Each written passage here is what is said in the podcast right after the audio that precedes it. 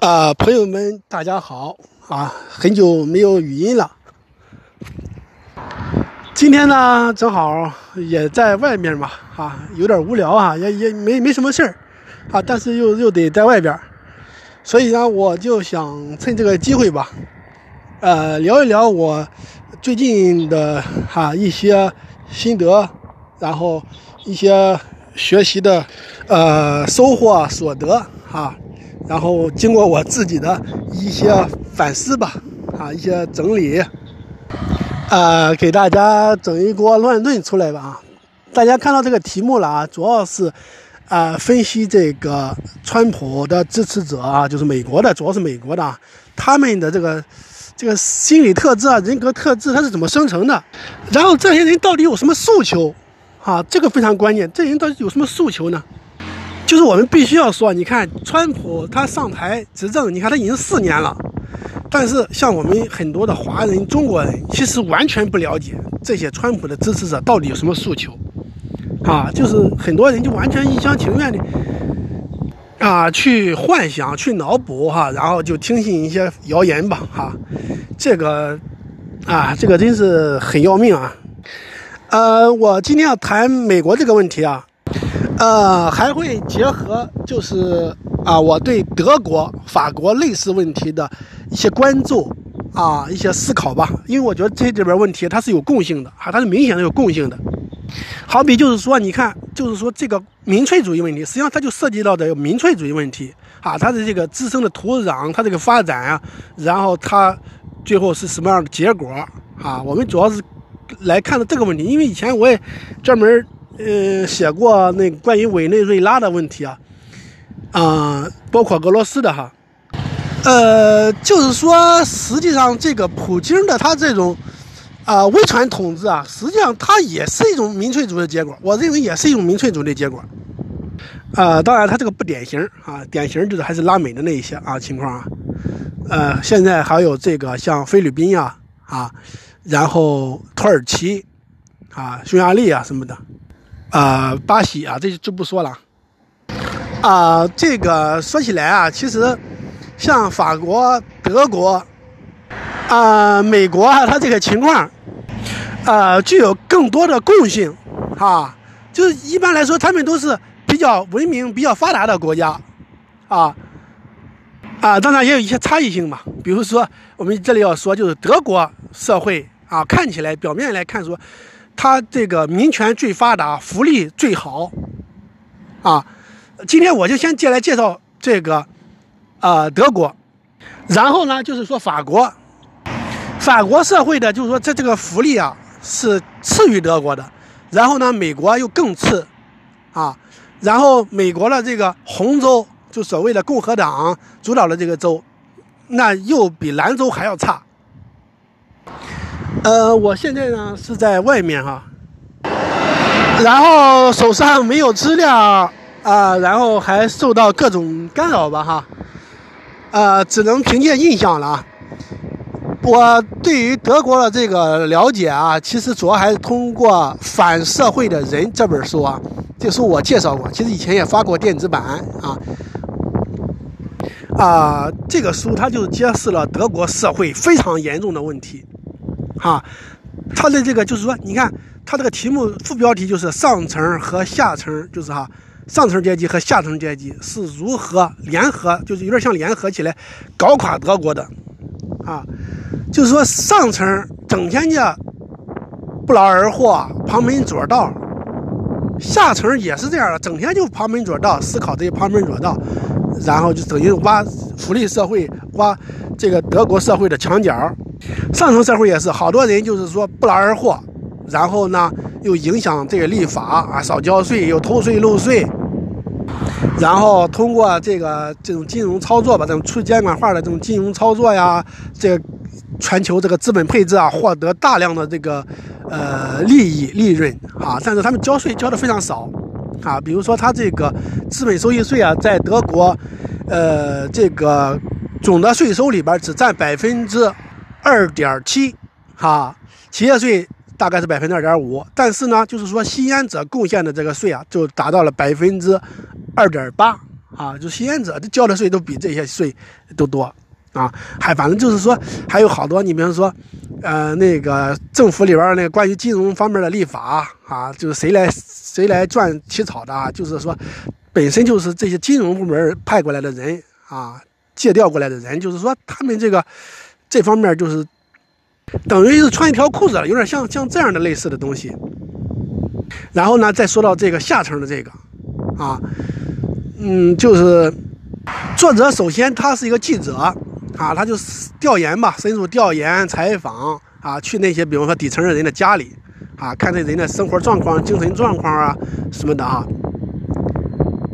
然后呢，就是说又揭露整个福利产业吧，啊，说这个产业非常非常庞大，根本没法去统计，好，然后这个缺乏监管。啊，缺乏监督啊，很多的这个黑洞、黑幕，就好多就是说，比如说也是一些老板吧，他他跟那个他他在进入这个呃福利产业，啊，就拿到好多资金嘛，呃，但是这个就是说，跟政府里边这些人哈，也是一些勾兑吧，就这些东西啊，包括这个呃这个从业者吧，就是说他们因为雇佣人嘛，啊，可能有几十万人，啊，甚至可能有两三百万吧，反正就是说，实际上。就这些员工啊，又得受到盘剥，受到非常严重的盘剥啊！因为这里边本身有了很多黑幕，然后呢，福利从业者他又受到很多的盘剥。呃，就是说，你看，呃，就是说福利吧，德国社会为这个福利注入了确实大量的资金，哈，好大好大的资金。就说这些资金啊，对于德国的财政产生了极大的压力，对德国投资教育、投资基础设施。就都产生了这个极其负面的这种影响啊，就是说，他这个教育就是投的钱都非常少嘛，基础设施也都烂了，破破烂烂的，图书馆也都没有或者不维护。然后与此同时，更关键的问题就是说，你看对底层社会，他们这个生活的改善、精神面貌的改善到底有没有帮助？啊，这个问题特别重要。这个福利产业更像一种养猪产业啊，就给你抛给你东西吃，然后不给你提供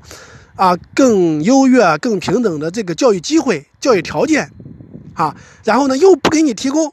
好的就业机会、合理的这种报酬。所以很多人啊，你比如说他他他去工作，可能每个月，比如说呃拿个呃拿个几千欧元吧，比如五千欧元，是不是啊？然后呢，他吃福利的话，他每个月他也能拿五千，甚至比这个还要多。那你说他还会去工作吗？啊，他就不会去工作了，是吧？就是说，你看他并不是不想工作，那你去工作的话，你看你工资又有这么低。然后这个记者啊，他主要是说啊，这个底层人啊，这种精神面貌啊，整个的变化太厉害了，这些人变得非常消极，就是绝望、放任自流。啊，比如说一开始就是说啊，他去他们家里，比如去去一些人家里吧，这些人家里就一般都很脏啊，很乱。但是呢，家里有好多的的那个新式的电子设备。作者说，哎，我都好多都没有见过啊，我是中产阶级，但是这些建这些新的设备我都没有见过，我都舍不得用。说什么呢？就你看这些人有钱吗？有钱，他有一部分钱，但这个钱啊。就好像进行了一种炫耀性消费，因为他越是穷啊，他越想炫耀啊。然后他怎么炫耀呢？就买这些新式的电子产品。当然，这个我们要要还是要注意啊，就是德国的这个福利啊，相对来说确实是好啊，确实是好。这个温饱啊，甚至小康，确实从从经济上来说是能达到的，是能达到。从这方面来说是能达到，不然的话他没这么多钱。啊，买这些进新式的电子设备是好多，比如说每个人家里都有个大电视，还有更更关键的，就是说住的房子都一百平米的，都确实都很好很大，啊，那这些人呢还说自己非常贫困，但是与此同时，一个非常鲜明的对比，就是那些大学生，他们都住在十平方米的那个房子里，然后呢，就是说没有人说自己穷困贫困，就他们每个月就得到了那个。呃，资助啊，那个辅助补助都很少，但是没有人说自己是贫困的。就说这个里边它有一个问题哈，就是说你们大学生他有更多的上升通道、希望，然后话语空间什么的啊，然后有积极的心态，但是底层底层没有，底层这些东西都没有。底层就是说他们的精神非常混乱，家庭都非常混乱。比如说家里都是单亲的，都是跟着单亲妈妈，然后没有父亲，然后呢，一般来说，嗯，母亲还都不结婚，然后就是说不再婚嘛，然后就是好多的男朋友，因为也找不到好像有稳定的那男朋友吧，好像一般都。然后就是说，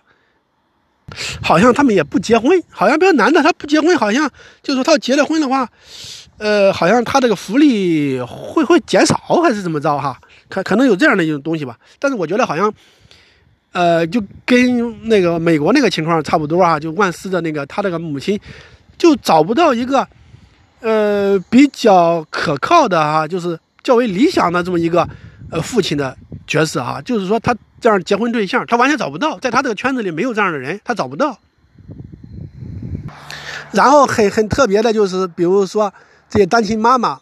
啊啊，然后比如说这个家里来客人了，啊，家里还放着那个电视，电视声音非常大，但是这个妈妈她也不会把这个声音放小，就说她没有尊重客人的这种意识，啊，他没有尊重客人的意思。然后他们自己呢，就是说，生活方式特别的不健康，啊，当然这种不健康，我觉得，就是说社会他有责任。你比如说这种，嗯，他要每天都喝可乐呀、饮料这些东西，用的特别多，然后产生这个糖尿病啊、心血管病啊、啊牙齿啊什么这些疾病，然后就去看医生。然后医生给他好多建议嘛，然后，然后他就回来了，然后就说不能饮有糖的东西嘛，然后他就继续饮用那个无糖的可乐。这个作者就说了，他从来没有想过他能喝水，他他他他就不想到他他会喝水，他可以喝水，哈，他就是想着喝饮料哈，这种饮料不让喝，那只能喝那一种，他从来都不想着他喝水啊，他就不喝水。啊，所以身体都非常差，牙牙齿都非常差嘛。然后看牙医，然后牙医有很多建议，但是他们都不听，这这很很要命，他不听。然后呢，这个牙医，比方说我他老说他，好，他就换一家，他下一次他就换一家，他不到这个牙医这里来就诊了。啊，就这些人，你看，对待自己的健康，啊，就好像这人没有他这种自律能力，没有这种理性的能力。啊，就是说他放任自流，他都对自己的健康就完全就不负责任。然后比如说也不锻炼，然后身体都肥很肥胖，然后呢也都啊，我说了不注意社会公德啊，比如说大声喧哗、随地大小便啊，然后养那种非常大的狗、非常猛的那种狗啊，这这会产生一个什么后果呢？就是说他的邻居都不愿意跟这些人在一块儿啊，那。最终造成一个什么结果？尤其是什么什么样的父母，他们不愿意跟这些人在一块儿，就是孩子不要跟他上小学了，五六岁的那个，特别不愿意跟这些人在一块儿。为什么呢？就是说这些人啊，他就好像社会的负面典型一样，结果就造成这些这些人啊，他们自己聚居，啊，越聚居的话，他们生活当中越没有这种正面的正面的榜样，所以说对孩子的这个成长来说，就影响非常大了。啊，就是说这些人们，比如说哈，这些人就没有上进心，好多人啊，就完全没有上进心。比如说有这个调查数据，就是说这些底层里边人百分之三十多啊，希望自己的孩子跟自己一样啊，他没有上进心，他不希望孩子更好。这个就是完全反常的。你比如说他教育孩子也是特别消极，特别放任，哈。你比如说人家土耳其居民特别穷。啊，原来都是农民，但是人家关心孩子的成长，关心孩子的教育，但是这些人完全不关心，完全不完全就是不在意，哈。比如说他们在房间里，哈，做房事儿，根本不关门啊，孩子就在外边看，他们不关门你说这这有意思不？然后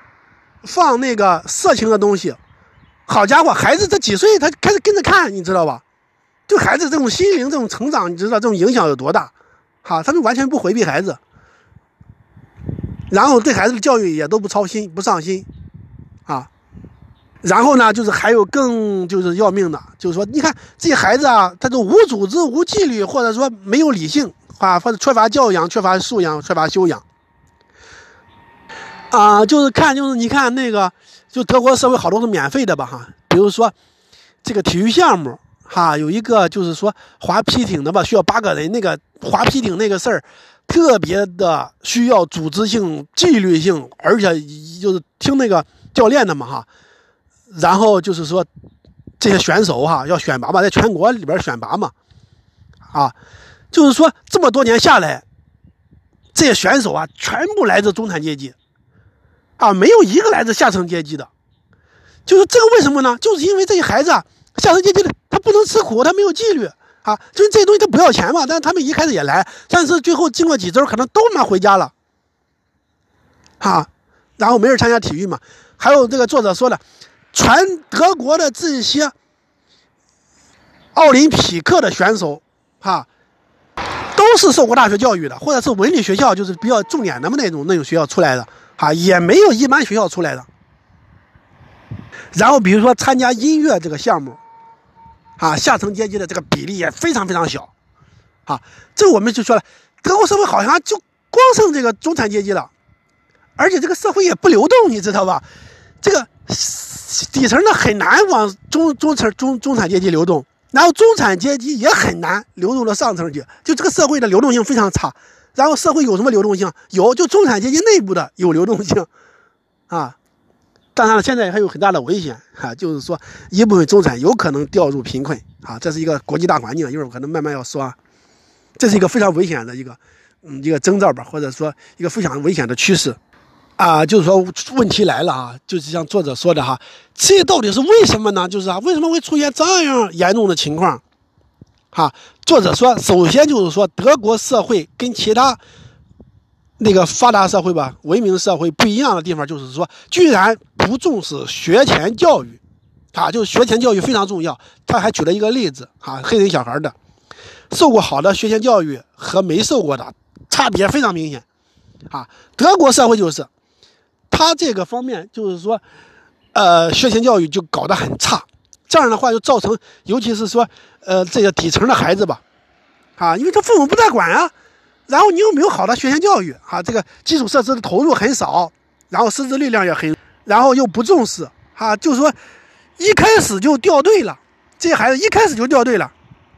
实际上就是说国家竟没没有承担起这样一个责任来，就是说，这种监护培养孩子的责任。哈，就是说，从这种不负责任或者没有自理能力、自律能力的这种家长手里，哈，或者说夺过孩子的这种监护权、抚养权，啊，他不说夺过，就是说，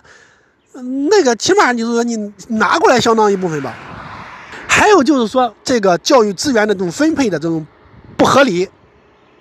啊，当然怎么说呢？还是我刚才前面说了吧，就是说教育的总的投入太少。啊，教的统总的投入太少，再比如说整个西方发达国家都来说都是这样的，整个教育方面投入大量的减少，啊，整个大量减少，所以说你看他这个成绩成效成果自然是变弱啊，变差了吗？是不是？啊？所以说啊，这个就是说这个呃，对于这个所谓底层来说，他更啊，就是说不利吧，因为。怎么说呢？因为这些来说，主要他们还是要依靠学校、依靠老师啊，不像一些中产阶级的家庭嘛，可能父母也给很重视嘛，然后他还上培训班，然后父母自己可能，呃，身体力行的去指导教导，是吧？好，这个关于德国的这个，我先暂时分析到这里吧，分享到这里啊啊，我现在开始，呃，说那个法国的这个情况，那个法国的那个书啊。呃，我是看那个，那个作者好像他是一个哲学家吧，呃，法国一个非常著名的哲学家，他写过那个福柯的传记啊，好像叫加加蓬还是叫什么名，我忘了啊，我现在也没有看啊，叫回归故里吧，他写了一个有点像回忆录的那个性质的啊，虽然他也探讨一些问题，呃，他好像是出生在一九五三年，好像好像是这样的啊，然后一个工人阶级家庭吧，哈。然后他母亲吧，就是说啊，比如说他学习很好，啊，但是就是遇到二战了，你知道，他母亲遇到遭遇二战了，啊，没能继续上学嘛，后来做保姆啊什么的，然后被欺负啊，然后，然后后来还结婚，然后被他姥姥抛弃嘛，因为他姥姥很风流的一个女子啊，法国很很很典型的那样一个很风流的女子啊，然后好像还跟德军军官通奸吧，好像有有就反正那个意思啊。啊，反正就是法国那个所谓解放之后吧，就是这个女的被殴打、被剪头发，哈，啊，就是说因为他们跟那个德军军官有染嘛，哈，反正挺没有原则的他，然后把自己的女儿也不要了，因为他女儿在南方嘛，好像是哈，他不他也不管他了啊，啊，但是他女儿后来去找他什么的啊，就是说你看他他他自己孤身一人嘛，哈，那个那个那个作者的妈哈，他那时候二十岁大概，呃，然后就就特别想要家庭嘛，想要哈。反正就挺奇特的，啊，现在二十分钟了嘛，我现在长话短说了哈，呃，就是说，你看当时吧，战后你看，就他妈也是做，呃，做做也是一个女工吧，啊，就是在工厂里其实也挺累的啊，非常累啊，非常也非常非常难嘛，但是就是说他们那个当时就经济上升嘛，然后他们生活其实还是还是可以的，哈，还买汽车什么的哈。然后，那个还买汽车，然后家生活还还可以啊。然后那时候他们都投票嘛，都投共产党嘛，投共产党的票，就是他们这些人都非常自觉啊，那肯定就投共产党的票了啊。啊，这是六七十年代的情况啊。但是到他们老年的时候，哈，比如说一九九零年代、二零零零年代，哈，他们就开始转到了国民阵线。哈，他们开始投国民阵线，当时大概国民阵线得票好像在百分之二十一左右吧，哈，就大家看看到这个问题没有？法共，哈，它是左派里边的最左边，哈，我们不说它是极左，但是它是最左的，哈，政党。结果这些人呢，他结果又转到。最右边去了，这这个就是极右了。有咱们不说它极右吧，反正是最右了，哈。你看这个互换，哈，这个特别意味深长吧？这个互换，哈。但是还有特别有意思的是，啊，作者说，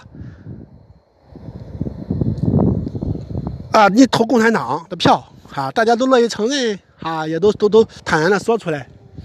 但是投了国民阵线，好多人其实还是有羞耻感的。哈，他不好意思承认，其实哈，他不好意思承认。然后作者的母亲也是哈，他说：“哎，我我只投过一次啊，我我只投过一次啊。”呃，这个作者吧，他跟家庭吧，就是说有有些有些矛盾，啊，呃，就是说其实吧，他自己也有责任，家庭也有责任嘛。就是说，呃，首先吧，他他他是一个就是说同性恋啊，他是这样的一个，所以跟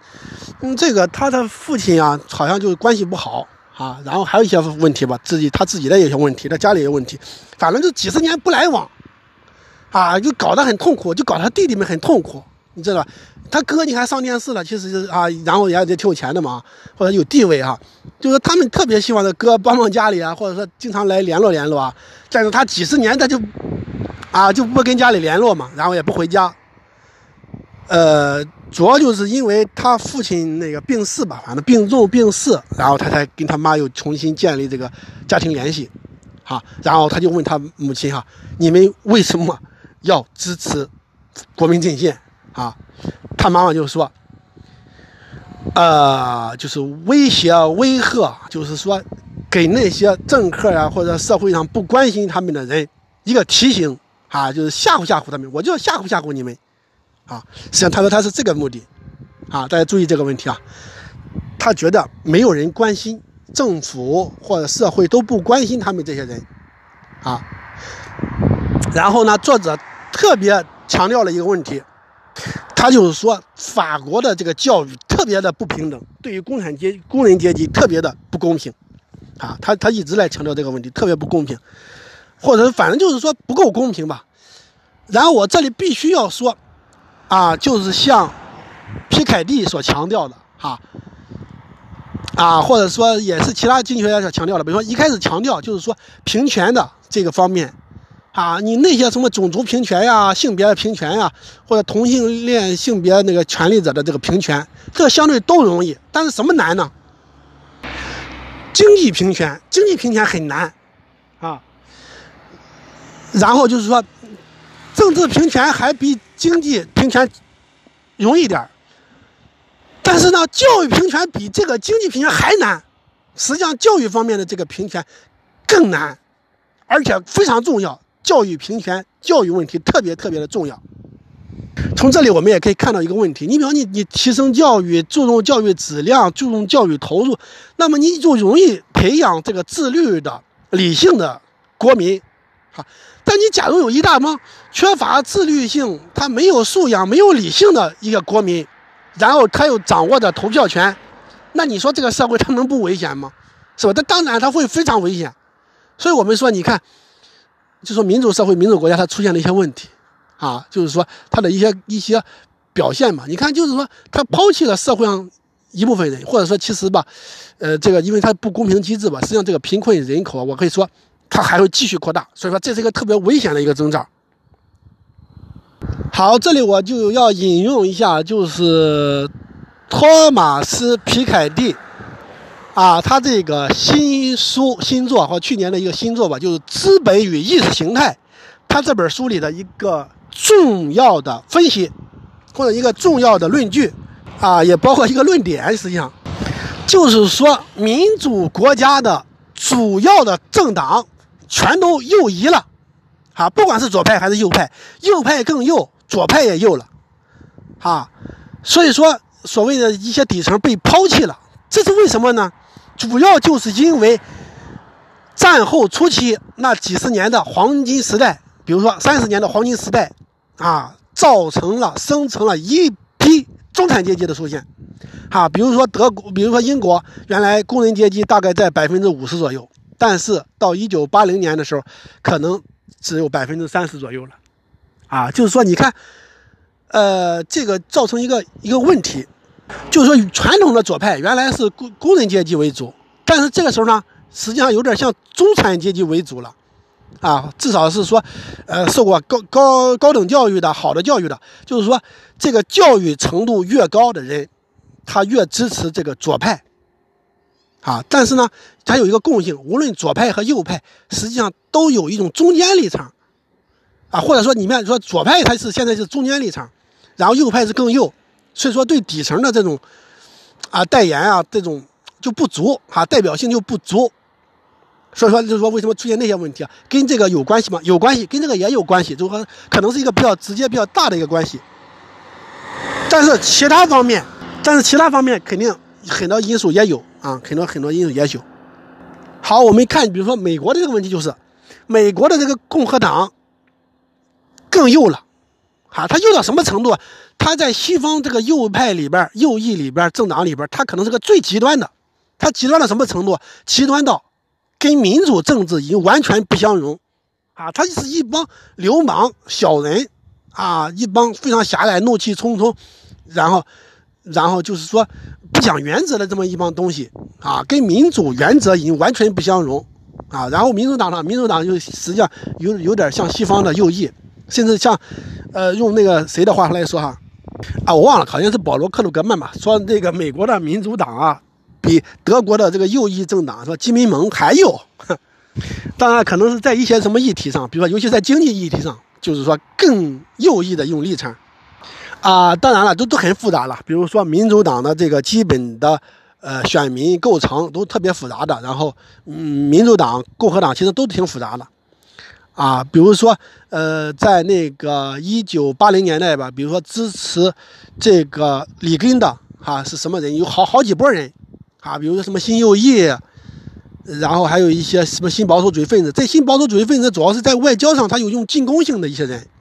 啊，还有一些宗教的一些很纠正的右翼，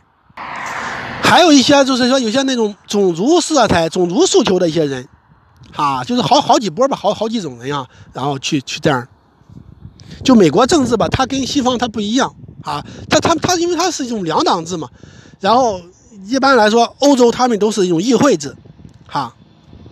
这种议会制它更能啊，就是说照顾体现一些，呃，就是说较为少数的这么一些人的利益吧，啊，诉求，或者说它的民主性就高一些，啊。啊，反正吧，就美国的这个问题，它有有有一些啊不同啊。以前我也说过哈，就是美国，比如说啊，它没有经过这种二战的这种沉重打击吧，啊，就本来然后加上历史上的一些原因嘛，就是说美国的这个右翼势力啊，资本的势力就非常强大，然后它的制度又比较落后嘛，然后呢，它又有冷战的关系，哈，反共的这样的一个。啊，一个一个一个方面嘛，然后压制国内的这种自由主义，它更就是说好像借口更多吧，哈，对于这个自由主义的一种丑化压制，哈，然后对于劳工的这种压制，哈，更严厉，啊，因为它历史上其实本来就比较严酷，啊，然后到了一九六零年的七零年，压制还是非常厉害。当然，这个里边也有刚才说了，就是一部分中产阶级嘛，呃，一些底层嘛，工人阶级，它变成中产阶级了。啊，这个力量发生了变化。还有就是说，因为种族嘛，种族原因，就是底层啊，他们出现了一些分化。就这个问题，在美国有特殊性。就这个种族问题，在美国有特殊性啊。所以说，这个美国问题，这个种族问题啊，拖了美国这个文明的这种后腿啊，产生了一个很大的影响。所以说，美国更像拉美，而跟欧洲，所以说又又又这类不是很像了。所以说，我们今天就看到一个特别特别，就是说特别重要的一个问题和特别鲜明的一个问题，啊，就是说所谓的红州，啊，跟过去的那个邦联州、过去的蓄奴州基本重合，哈，这一点可不是偶然的，这一点不是偶然的，它是重合的。就是说，你看过去一个落后的东西，然后种族主义的诉求，然后一直影响到今天，啊，你看造成这样的恶果。好，我们下面就说，你看我主要来说，呃，比如说，你看，我说兰州的一些底层，跟法国的底层和德国底层一样嘛，我觉得有很大的相似处。但是我们再看洪州那些底层，哈，比如说他们呢也都爱看什么福克斯新闻啊，然后都相信什么小政府啊，然后我今天说嘛，我说洪州啊，它更像现在拉美国家这些地方，啊经济非常落后，人的这个身体素养、身体素质都非常差，然后教育的非常差。然后呢，就是说污染都特别严重，咱经济办的不好嘛，然后污染又特别严重，哈，然后政府他妈特别腐败，又特别极端那么腐败，整天就打官腔，啊，就是说这些人，你看我原来说嘛，你看就像德国那些人，呃，他们比如说呃消化那些什么色情啊那些没营养的东西是吧？然后也没法欣赏正常的新闻嘛，啊，或者说就是有点就是说，嗯，就是说。就是说这种，啊，就是说有点这个自由主义倾向的吧，哈，他们就不看这种东西。比如说，呃，本来这个底层嘛，就是说他们这个很多的不满、仇怨，哈，然后更容易被这个阴谋论、谣言所俘获，哈，所以说就是说这个福克斯新闻啊，就投其所好，啊，或者说就误导他们，故意误导他们嘛，啊，本来这些资本操纵的嘛，然后给他们灌输这些阴谋论、谣言。啊，比如说什么，呃，什么海德堡惨案有幕后策划，奥巴马要释放巴格达迪，然后什么九幺幺背后有什么伊斯兰因素，啊，反正诸如此类的吧，就是这些谣言啊，就整天给人灌输。啊，就是我说吧，你看，美国的这个这个中下层，他们就是说比德国的那些底层得到的福利还要少，受到的不公还要多。他们的苦难要更严重，他们遭遇的不公，你看他们的苦难特别严重，啊，然后呢，还他们还有枪啊，这这这个，他们往往还有枪啊，他们你看放任自流，怒气冲冲，但是手上还有枪。当然，这里主要还说的白人啊，还没有涉及黑人的问题啊，还没有涉及黑人的问题，啊，就有人说嘛，然后福利害了黑人，害了什么？你看白人得到这个福利就很少很少。啊！但是你看，你跟人家德国比，你能比吗？但是德国那个福利，我说跟养猪似的，他不给你提供好的这种教育的机会啊。然后他那个，呃，福利体系整个他也是不透明的啊，缺乏监管的啊。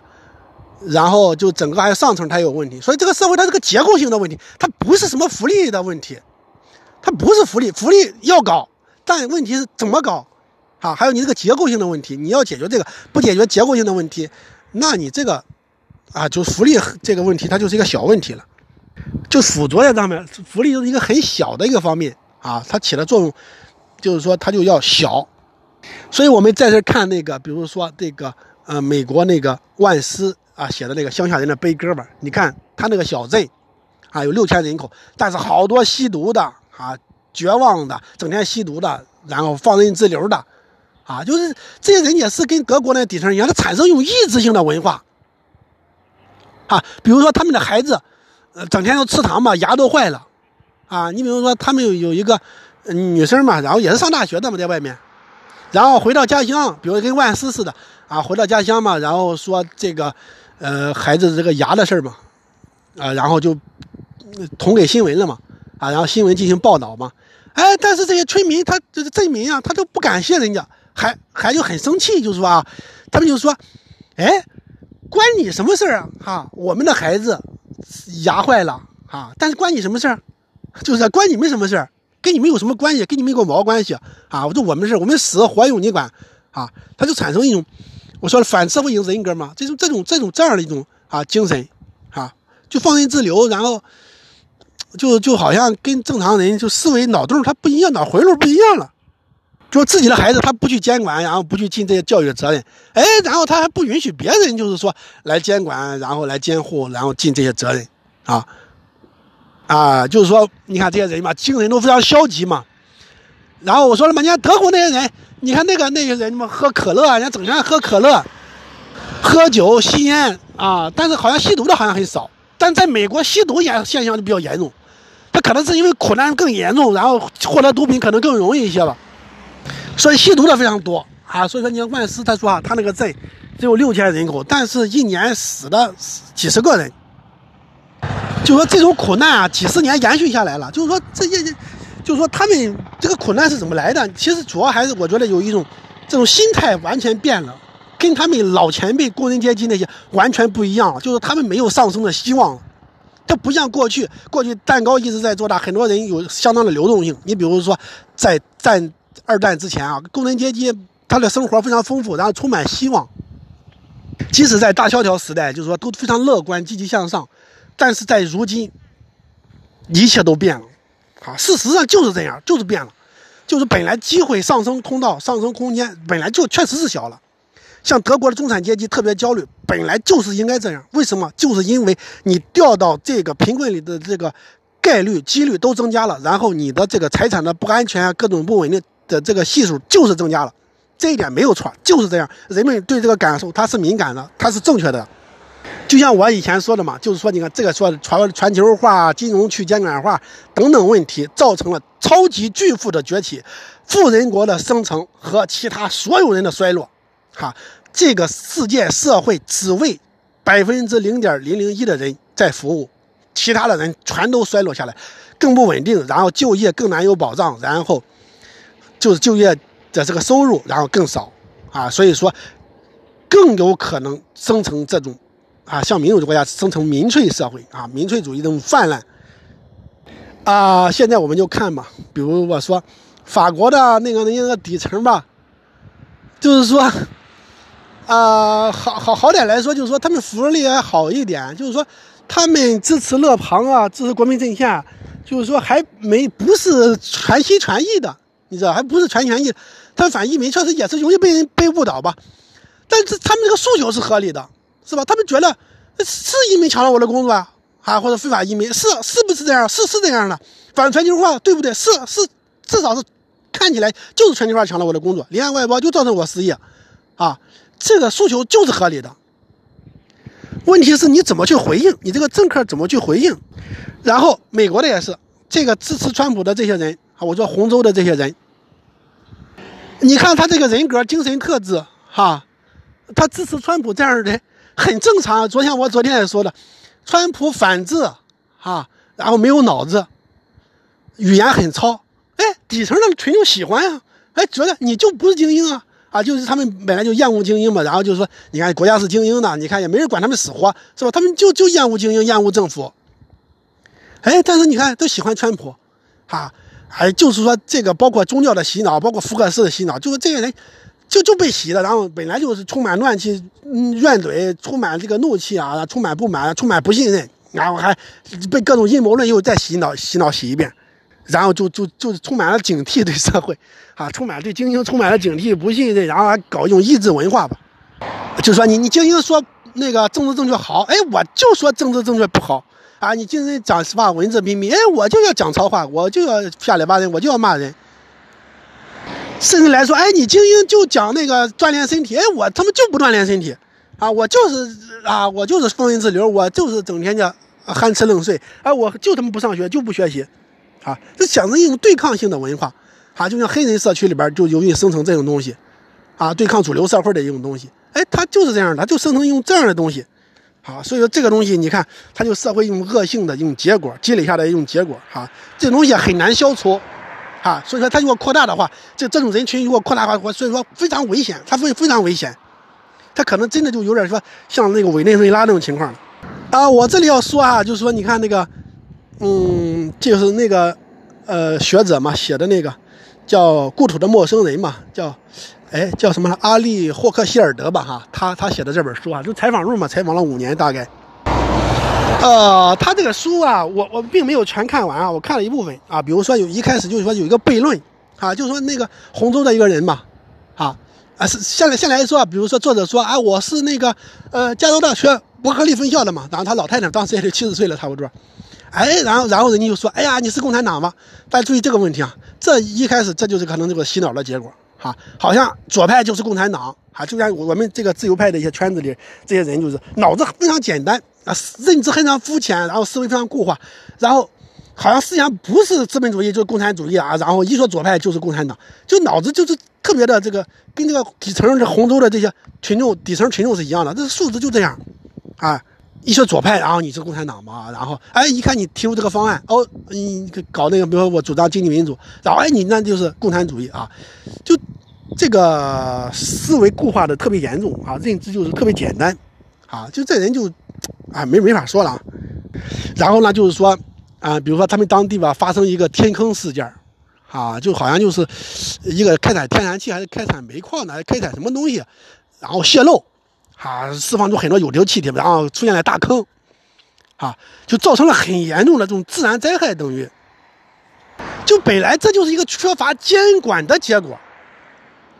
哈，本来这些人嘛就反对小政府，反对监管嘛，但是呢，实际上他们又需要监管，你得监管这些公司啊，你看他他搞的这个污染这么严重，然后还造成么大的伤伤害，好多人都无家可归了嘛，啊，然后请政府来嘛，你也不救。啊，政府也不来救助，然后都过去八个月还是十个月了，然后州长来了，州长说，哎，他，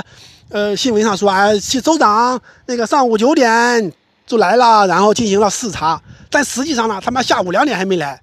啊，然后呢，实际上还没有到现场去，然后说，哎呀，正在调查，正在调查，我靠，这他妈跟拉美的国家跟那个集权国家那那那那些官员那个打官腔啊，就是说人话不办人事，甚至连人话可能都不太说。这有什么区别？没什么区别啊。然后没有什么实际的表示，然后转转啊说了两句话又滚蛋了，啊，这就是洪州啊。你看这个特别可气哈，就美国堕落到这样的程度，你看非常惊人，啊，这一点啊真是，我就说了，美国这种堕落，它不是一天两天，然后它堕落的这种严重程度，大家千万不要低估，啊，所以说他在国内国际上的这种表现，这种伤害各方面就是说特别严重，啊，这个让人特别。悲观绝望，就是说他对这个全球的这种环境气候的这种不作为，这种反面的影响非常大，所以说让人非常绝望哈。有好多人，你就说气候学家什么的，一说的话，这些快想哭啊，就是特别悲观，你知道吧？为什么？就像我说的，这人的这个素质，这个东西，他他一天两天都很难改，啊，就是很难改变。就是现在这个严重，就是说这个资本的这种做大，它这种影响操控，这种能力特别越来越强，啊。还有就是说，这个就是说是全球化吧，就是说全球化，它确实有有有好大的一个弊端，就是说让资本的这种主动性、流动性它增强了，就是说造成了这个所谓的劳动者的更弱势的一种地位，啊，更弱势一种地位。当然了，如果就是说你比如说美国它被这个更进步、更自由的这种力量，就是说主导的话，就可以对这个，因为它力量比较强嘛，然后它可以重新。啊，书写国际规则，哈，或者说影响国际规则、监督制定这个国际规则，对这个经济规则的这种改造修正，哈，它会就是说更有利，啊，这样的话就是说，包括在环境方面的作为，哈，可能就更积极的话，我就说，这就是人类的一个希望所在。但是，假如说美国还是那个熊样，哈，没有大的这种改变，哈，那就是说国际经济正义，哈，就是这个方面，就是更难了，更难了，你更没有改变的希望了。好，这里也快五十分钟了，我也不细说了，就是我我特别悲观，就是还悲观一点什么呢？就是说，你看以目前这种政治经济的这种结构。以目前的这种现状，哈，这种贫困率确实是会增加的，确确实实会增加。因为现在经济来说，最近四十年经济增长实际上很低，它跟什么有关系？就是跟这种科研的投入、教育的投入的这种低下，它也有直接的关系，哈，也跟这种分配的这种不公平有关系。啊，就是越不公平嘛，然后与这种金融的去监管化，就是虚拟经济大到天上去，啊，现实经济就是说就非常小嘛，相对来说只有它的十分之一，啊，然后还有就是说这种虚拟经济这种做大吧，它又产生这种经济危机，你知道，它对这个经济社会的伤害非常大，所以说他他不干正事不创造价值，反而还对社会进行。这种伤害，还有就是我那个在《世界大潮》那本书那那那篇文章里说的嘛，哈，就是说现在你看，工资都非常少，啊，然后公司一般来说都越来对员工越来越不公平，对于员工的这种培训越来越轻视，哈，就员工越来越弱势，然后享受的福利也少，哈，所以说这个就业越来越难，然后收入还越来越低，我就说嘛，你看。这个社会的贫困率肯定是要低下的，这社会社会流动性肯定要更加降低，社会更加不公平。所以说，我就说，你看，它形成一种恶性循环了，哈。那法国、德国那早晚也会出川普这种人啊，是不是？这早晚也会出啊。还有那个说，就算是拜登现在上去，拜登如果没有大的作为，那川普可能还会再上来，或者说川普类型的这样还会再上来，也可能上来一个比川普他妈还要阴险狡诈的一个人。啊，那他妈地球就完蛋了，没没指望了。就是川普浪费的这四年，恐怕就已经造成不可弥补的损失。那如果再搞八年，再搞四年，我天，这这这这这个时间浪费了以后，这这没法，这这永远永远也没法弥补了啊！人类可以纠错，就是说只要有足够的时间，但是呢，现在你没法纠了，为什么？你没时间了，你没法再犯错了，没有没不给你犯错的时间了。现在的这个环境危机，哈，这个生存危机就是那么严重，就是那么严重，就很多中国人完全意识不到这种严重性、严峻性，哈，这种严峻形势，我以前都没有意识到。我去年就是说，就就是说也有觉悟，哈，有一些认识，但是到了今年来说，我没想到今年看的这些各方面材料更悲观了，哈，我更悲观了，或者说我可能是深入更深入了，但是然后更悲观了，哈，以前还想着可能还。最起码五六十年吧，可能你比如说还能还想着能够到呃本世纪末如何如何，但是我现在发现，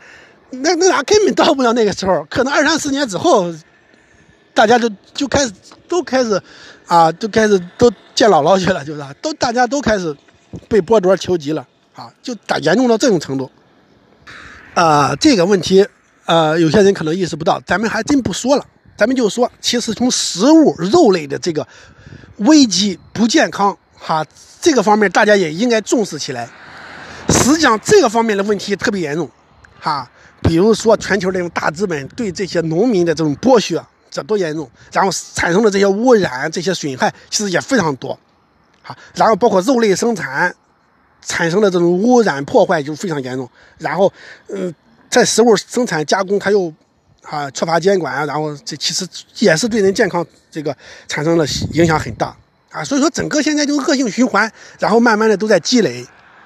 这个方面实际上也应该引起大家重视。为什么这直接伤害你的身体？哈，你不想想怎么解决吗？哈，这个问题就非常严重。哈，比如我以前看的就是你看这大资本这个盘剥有多厉害，国际资本，然后当然可能本国也都不作为吧。你比如印度政府本身都是很垃圾、很流氓，然后农民就。大量的就自杀嘛，墨西哥的也自杀，甚至韩国的也自杀，包括这种不健康，还比如说印度的孩子也是饮那个外国的饮料嘛，直接进口的饮料，然后啊发病率非常高嘛。然后墨西哥的也是啊，然后还有一个特别有意思的，就是说越是靠近美国，墨西哥地区啊，墨西哥的就是那些孩子，他们的这个发病率越高，儿童的发病率为什么？他他喝的那个可能性越高啊，他越容易喝到美国来的饮料，所以说他的身体健康越容易受到损害。好，现在五十分钟了，我就。不多讲了，今天可能也比较乱嘛，然后就是受各种影响嘛。我这个实际上虽然有五十分钟，但是我断断续续大概得有俩小时了，啊，呃，我我想说什么呢？就是说，呃，这些问题吧都非常复杂，哈，但是就是说它涉及什么政治、经济啊各方面各个方面的问题，哈，所以说我我就是一个抛砖引玉啊，我我顶多就是算是一个呃读后感吧，啊，我个人的一个读后感。啊，就希望对大家认识这些问题有帮助吧。啊，好，那就先这样啊，谢谢大家。啊，我我这里再再再那个着重强调一下吧。我就说，你看现在这个底层为什么那么消极？然后他们就为什么上升通道这么窄，比原来还要窄？可能就是因为首先说经济发展停滞，然后更不公平嘛。当然以前可能也很不公平，但是现在就是说总的这个蛋糕。并没有做大那么快，不像过去历史上做大那么快，而且全球成品没有打仗，不像过去一战、二战，你看打的那么厉害，实际上对社会这种流动性它还是有影响的，有积极影响，啊，虽然战争破坏也很大，但是它对于社会的这种流动性、公平性，它实际上有积极意义的，啊，而且还有就是说，呃，过去就是说生产力、生产效率提高很快，啊，蛋糕。很迅猛，但是现在就说，因为我说了嘛，科技投入也很低，就实际上人类有一些创新叫微创新，但没有大的创新，不像过去全面的创新，什么化学各方面，就是说啊，全面的这种爆发啊，形成这个第一次工业革命、第二次工业革命。但是现在呢，主要就是一种微创新哈，比如说这个人工智能啊，它可能就是微创新，但是人工智能呢？它有威胁很多人的工作，啊，但实际上呢，按理说它不能威胁，只要说人有很好的那个呃培养、继续培养的这种机制吧。实际上它不用害怕，不用担心失业，就是可以进行更好的培训、更好的教育嘛。实际上它可以人素质的提高，它可以担负更复杂的工作。但如今这种情况并不是，因为你这个全体社会的这个总的教育投入是很低的，本身你拿到的工资啊。回报又很少，你自己自我投资的这种，啊，这种可能性也低，然后这种投能投入的资源也少，啊，是不是？所以说你这个更弱势了，啊，所以我就说你更弱势，你更难自我提高，有更好的这种上升机会啊。然后本身嘛，这个社会因为也越来越不公平嘛，啊，所以说我就说，呃，实际上来说，呃，那些底层啊，就是说一开始。啊，他们确实是没有机会，很少有机会，就是说能够上升了。所以说，本来收入也低嘛，所以说很多人就是说，嗯，就像德国那个，他为什么不工作？他干嘛要工作啊？他他拿到这个福利，他本身比那个工作还还多呢。他干嘛去工作？他所以他不去工作。他美，但是美国的那个呢，这也很有意思了，就是说，你看万斯说，呃，他去干那个工作吧，然后呢，那个都没人干，就是说。大家都失业，但是有工作机会吗？有，也有工作机会，但是没人干。他这个这个怎么能理解？就是因为这些人其实丧失了这种进取心了。你看他其实他就是去干这种工作，这个工作看着看起来就是说报酬也不少，实际上还是很少的，实际上还是很少的。啊，对他这个学生来说，他可能觉得呃行哈，但实际上还是很少的，因为你各方面的其实这个压力还是很大的。他他整个来说把人也压垮了，可能也说了，我说了嘛，他这个圈子里，他产生一种意识性文化特别消极，哈，你不像什么土耳其移民，人家可能更穷，但是人家生活态度特别积极，尤其像中国这个也是，中国人可能一现在看来说，呃，由于这个最近四十年嘛，可能我们中国普遍来说有一个上升的趋势，蛋糕做大的趋势，很多人其实底层的人其实还很积极的，但是现在呢，现在我说我最害怕的就是说，你看中国社会的发展要停滞，甚至要倒退。然后，这种啊，就是说这种社会流动性要大大降低嘛，所以说要生出那种抑制性文化，然后也会这种强烈的这种民粹情绪啊，或者说反社会情绪，这是非常有严重。然后社会资本会大量的流失，啊，所以说中国社会可能会更惨啊。当然了，就像美国，我说洪州那些人，其实本来就已经很惨了。你看吸毒吸的，然后都也都挺惨的。我觉得中国社会可能也会步这种后尘，啊，因为你这个蛋糕做不大了，然后你到时候也没有就业，然后你你看着吧，可能以后将来可能还有好多贫民窟啊什么的。哎，反正这些问题实际上就是应该啊，那个怎么说呢？就是说，你说读书的，你能读书，你有这种呃学习机会的人，啊，你应该去。呃，去面对啊，去寻求这种解决之道哈，然后你这样用社会责任啊。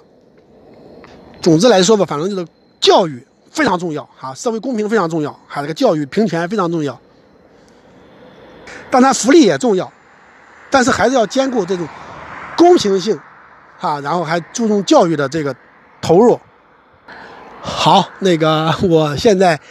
就正式结束吧啊，好，谢谢大家。